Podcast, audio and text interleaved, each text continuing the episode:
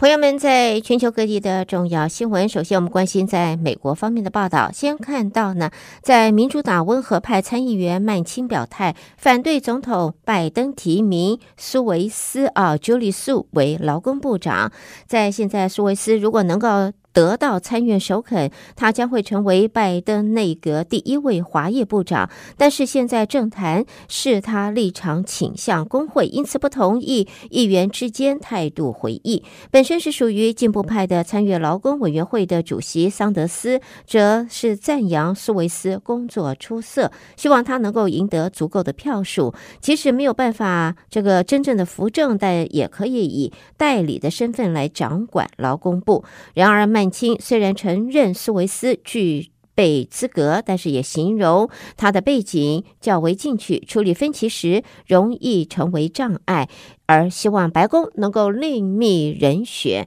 同时代表劳资双方的声音。另外呢，要提醒所有的朋友们，在现在拜登政府日前已经颁布了一个新的措施啊，就是呃规定，即使在新建的这个年期比较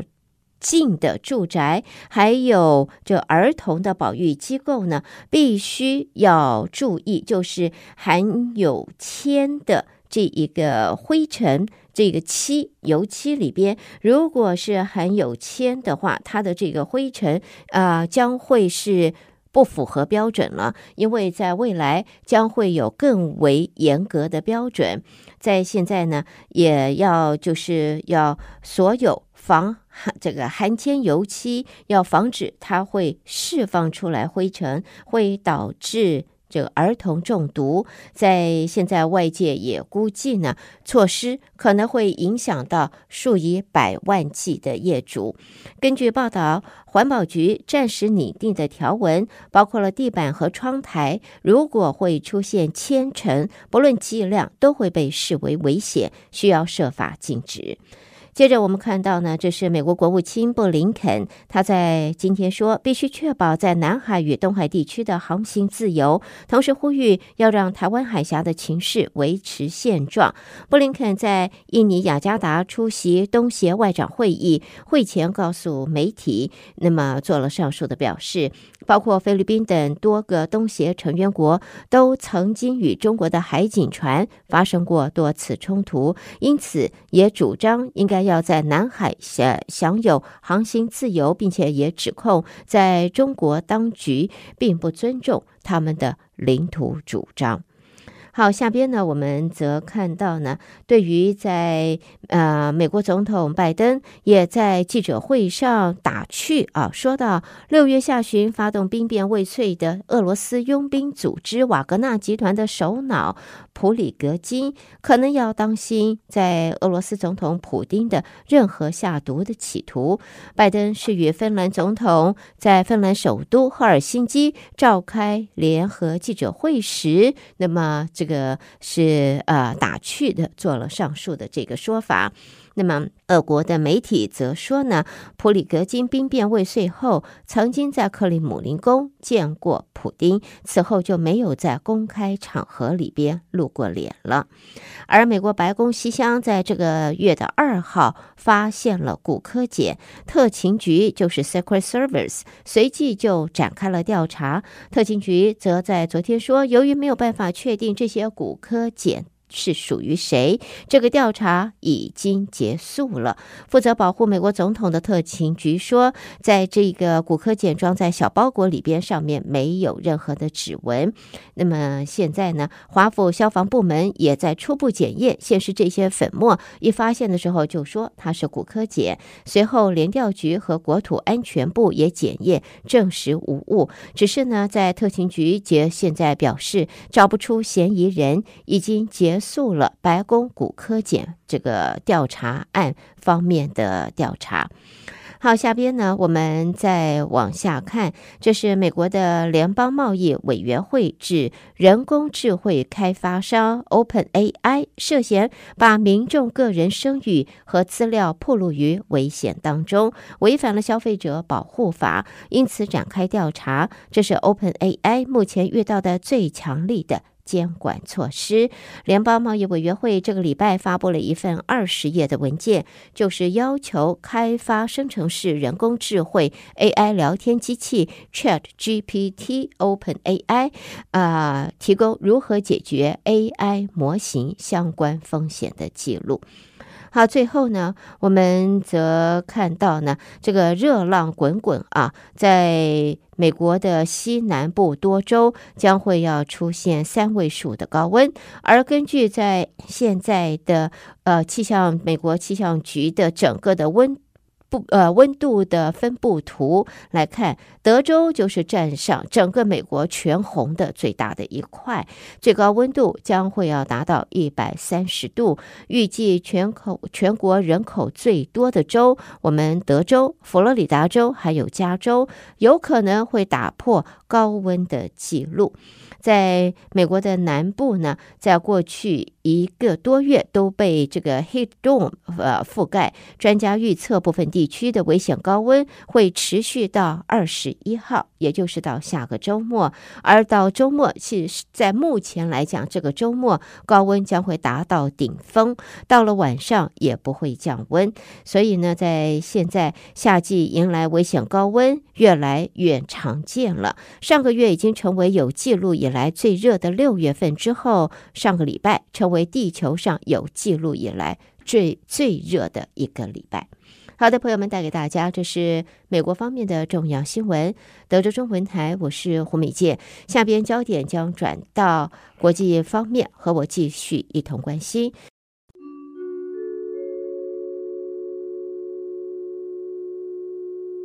国际方面的新闻，先看到在现在的这个温度，我们晓得气候方面现在是非常的炎热。那么在北半球刚刚才进入夏季，凶猛的热浪已经席卷了欧洲、中国和美国南部的地区。这些区域在这个礼拜、这个周末的预计会有创纪录高温。欧洲太空总署指出，意大利恐怕会飙到华氏一百一十九到一百二十度，摄氏四十八度以上的高温，充分的显示是气候暖化的威胁。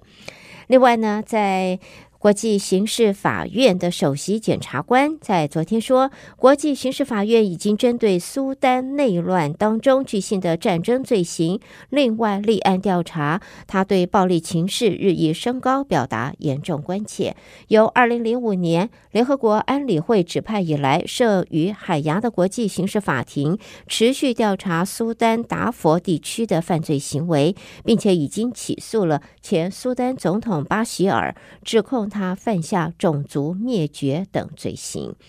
下边我们看到日本首相岸田文雄为了要出席 NATO 北大西洋公约组织峰会，与日本和欧盟定期峰会访问欧洲。在今天，他回到日本，日欧峰会之后。呃，会后发布联合声明，也强调和平稳定的重要性。岸田在布鲁塞尔当地时间十三号与欧盟理事会主席米歇尔，还有这个。欧盟执委会主席范德赖恩举行日欧峰会，联合声明表示呢，在台湾海峡和平与稳定的重要性是国际社会和平与繁荣不可或缺的要素。那么，日欧坚持基于战略伙伴关系、共同价值、法治的自由开放和国际秩序，欧洲与印度太平洋的安全保障有密切的关系，反对全球任何以武力或胁迫片面。改变现状的企图。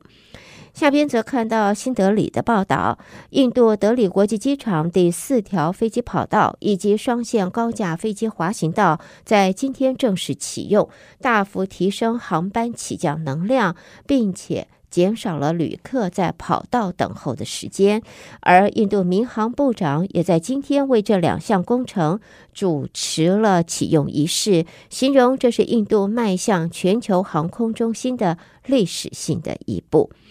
而在联合国总部呢，也有报道，在日前，联合国表示，二零二零年以来，因为 COVID-19 疫情、生活成本危机和俄乌战争的影响，已经有一点六五亿人陷入了贫穷。因此，呼吁发展中国家暂停债务还款。根据联合国开发计划署发布的研究报告，这些冲击在二零二零到二三年底，有七千五百万人会陷入赤贫。它的定义就是每天的平均生活费低于两块一毛五美金，另外还有九千万人将会落到平均每天的生活费在三块六毛五美元的贫穷线以下。联合国开发计划署的署长则在这里呢呼吁开发呃发展中国家暂停偿债的这个呃安排。好，我们嗯、在这里带给大家，这是在国际方面的重要新闻。朋友们收听的是德州中文台，我是胡美健。美国和国际新闻之后呢，我们要在这儿稍微休息一会儿，稍后再带给大家将会是来自两岸方面的重要报道。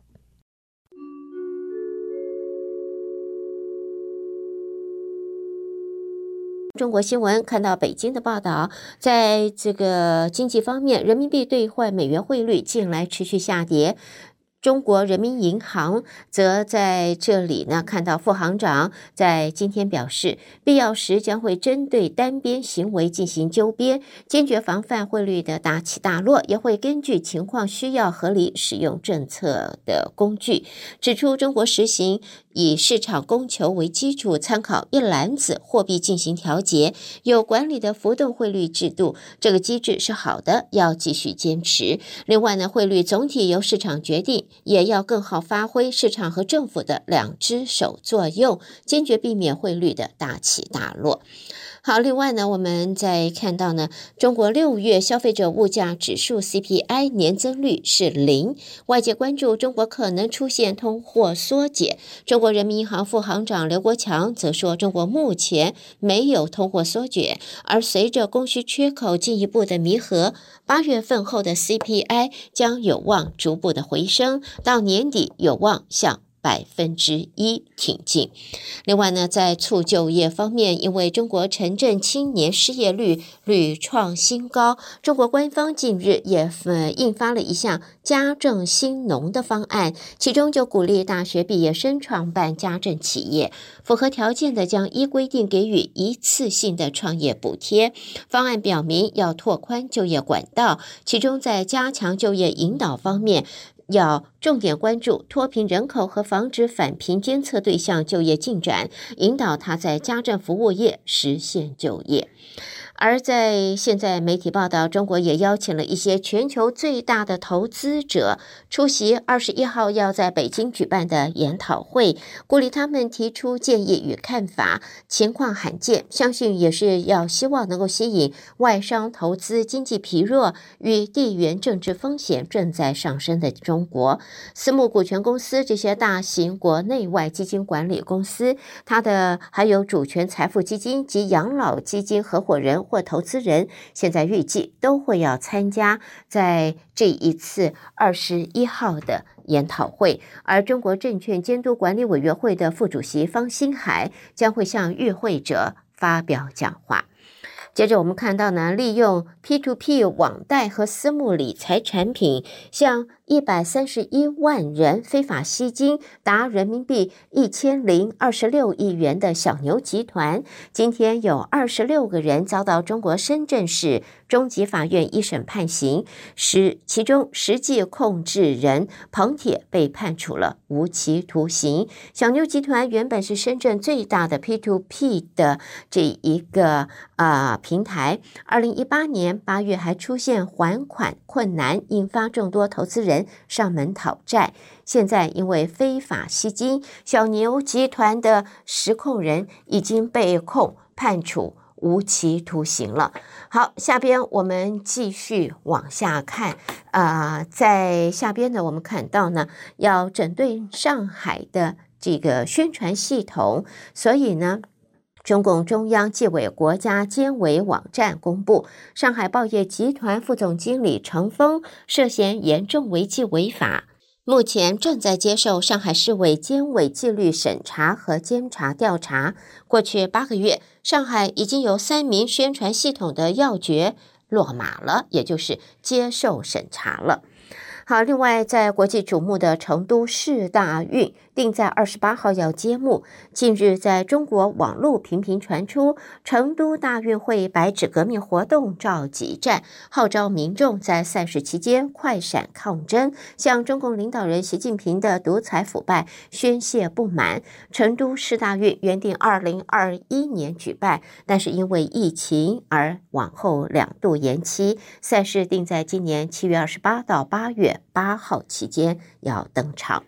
最后看到的是香港，香港的观光业正在稳定复苏。今年上半年有一千两百八十八万三千八百七十九人次的到访，去年全年只有六十多万人次。香港旅游发展局公布，六月访港的旅客就有两百七十五万人次。那么在 COVID-19 疫情冲击下，二零二一年只有九万一千人。那么旅发局也预期在今年下。下半年，香港的旅游业将会继续稳定复苏，只是复苏的步伐仍然还会受到航空运力、全球经济以及外币汇率等不同因素的影响。好的，朋友们，就是带给大家在中国方面的重要新闻。收听的是德州中文台，我是胡美健。在下边呢，我们将把焦点转到台湾方面，台北新闻主播将接棒为您播报，请和我继续一同关心。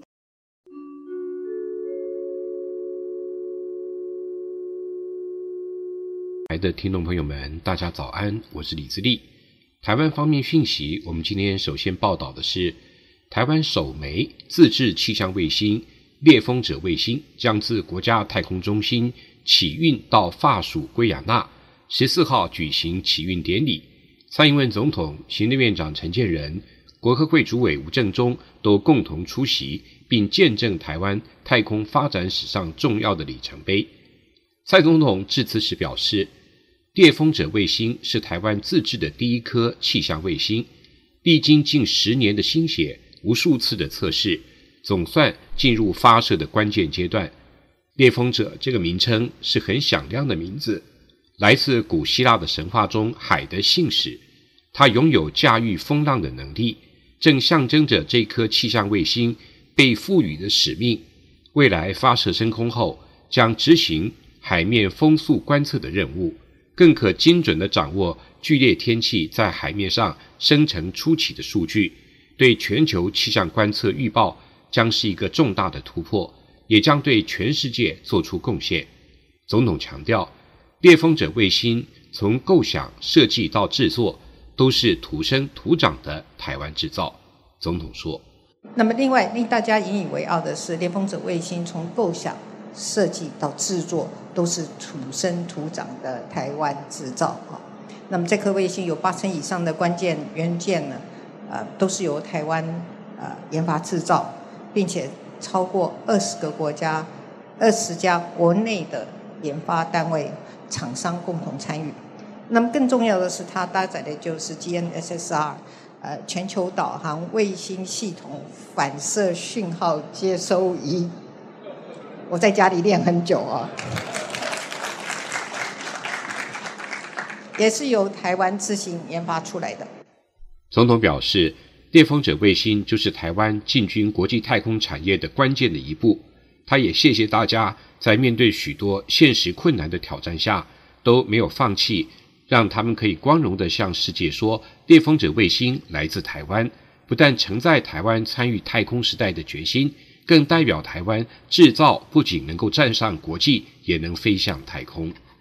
前立委黄国昌与馆长陈之汉十六号将在凯道举行游行，游行的主轴为居住正义、司法改革等。社会住宅采取抽签的方式入住，近日关于社会住宅是否采用轮候制也引发讨论。行政院副院长郑文灿今天受访表示，社会住宅的数量正在增加。并不是每一个社宅都要重新抽签，轮候制也可以带给政府比较大的压力。社会住宅要盖多一点、快一点、好一点。郑文灿说：“没错，社宅数量正在增加，我们不需要每个社宅都重新抽签。那轮候制，那么也让这个中央跟地方政府哦，也更大的压力，社宅要盖得多一点、快一点、好一点。行政院院会十三号拍板清安贷款精进方案，将贷款额度提高到新台币一千万元，贷款利率补贴一点五码，贷款期限延长至四十年，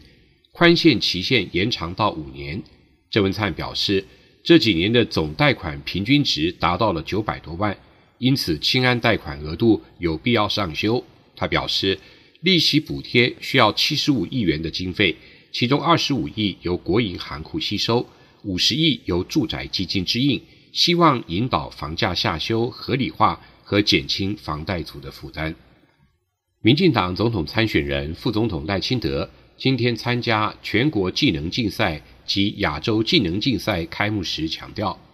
技职教育非常重要，但当前家长的观念仍未将技职教育排在优先位置。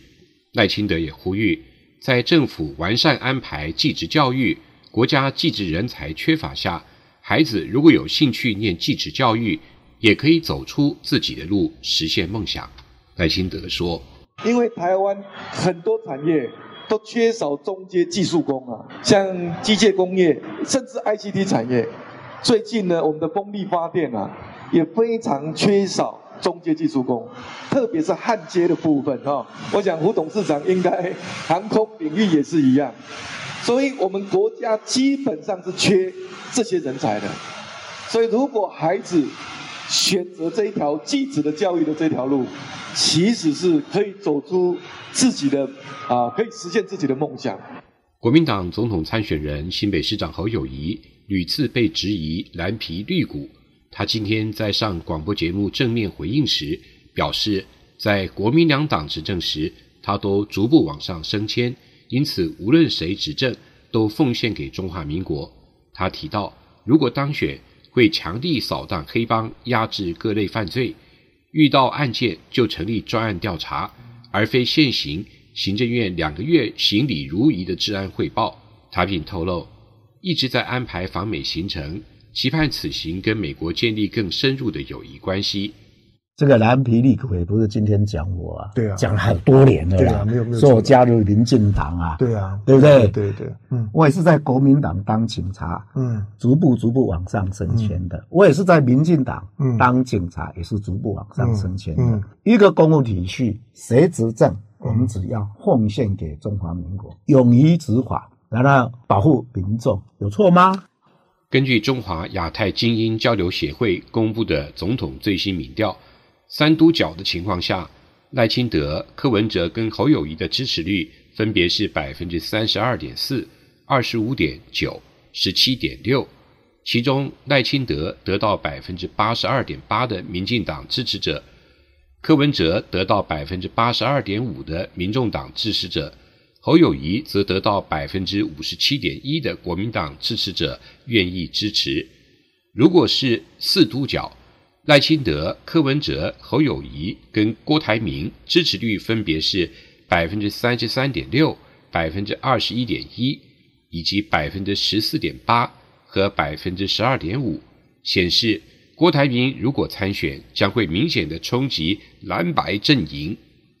中华亚太经营交流协会秘书长王志胜表示，这次民调进行的日期，侯友宜。竞办执行长金普聪已经上任一段时间，但看来整合蓝营的效果依然不佳。王志胜说：“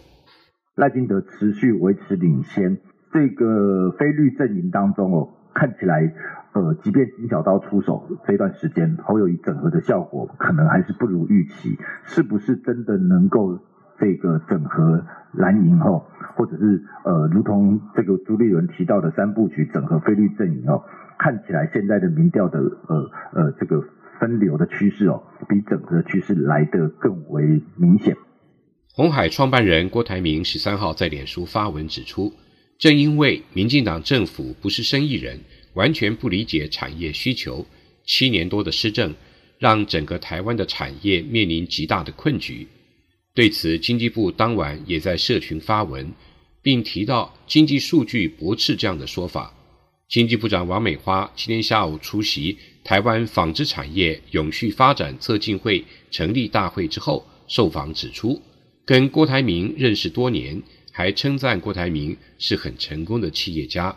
不过，王美花同样拿出数据，强调台湾这几年的经济表现，大家有目共睹，是来自国人共同的努力，政策方向符合业界的需求。王美华说。以我们的出口时机来看的话，我们跟二零一六年来比，我们的出口成长了七成，对美国的出口翻倍，对东南亚，我们最近看到贸易跟投资呢都创新高。那相对的，我们对中国的出口呢，现在都转型成，比如说半导体为大宗的这种中间材，或者是生产材，摆脱了这样的一个依赖的程度，哈。二零二三台北国际夏季旅展今天起一连四天在台北世贸一馆展出，主办单位寄出了多项好康优惠，不止展览期间天天有早鸟红包大放送，消费满额还有机会抽中出国机票。台湾旅游交流协会理事长赖瑟珍说：“我们有十二个县市政府、十三个国家风景区管理处、渔业署的渔村的旅游观光工厂。”还有我们航港局在推动的蓝色公路，绝对给民众带来一次可以满足国内旅游的最新的旅游资讯。以上就是我们今天提供给您的台湾方面讯息。我们把现场还给主持人，再会。Thank you.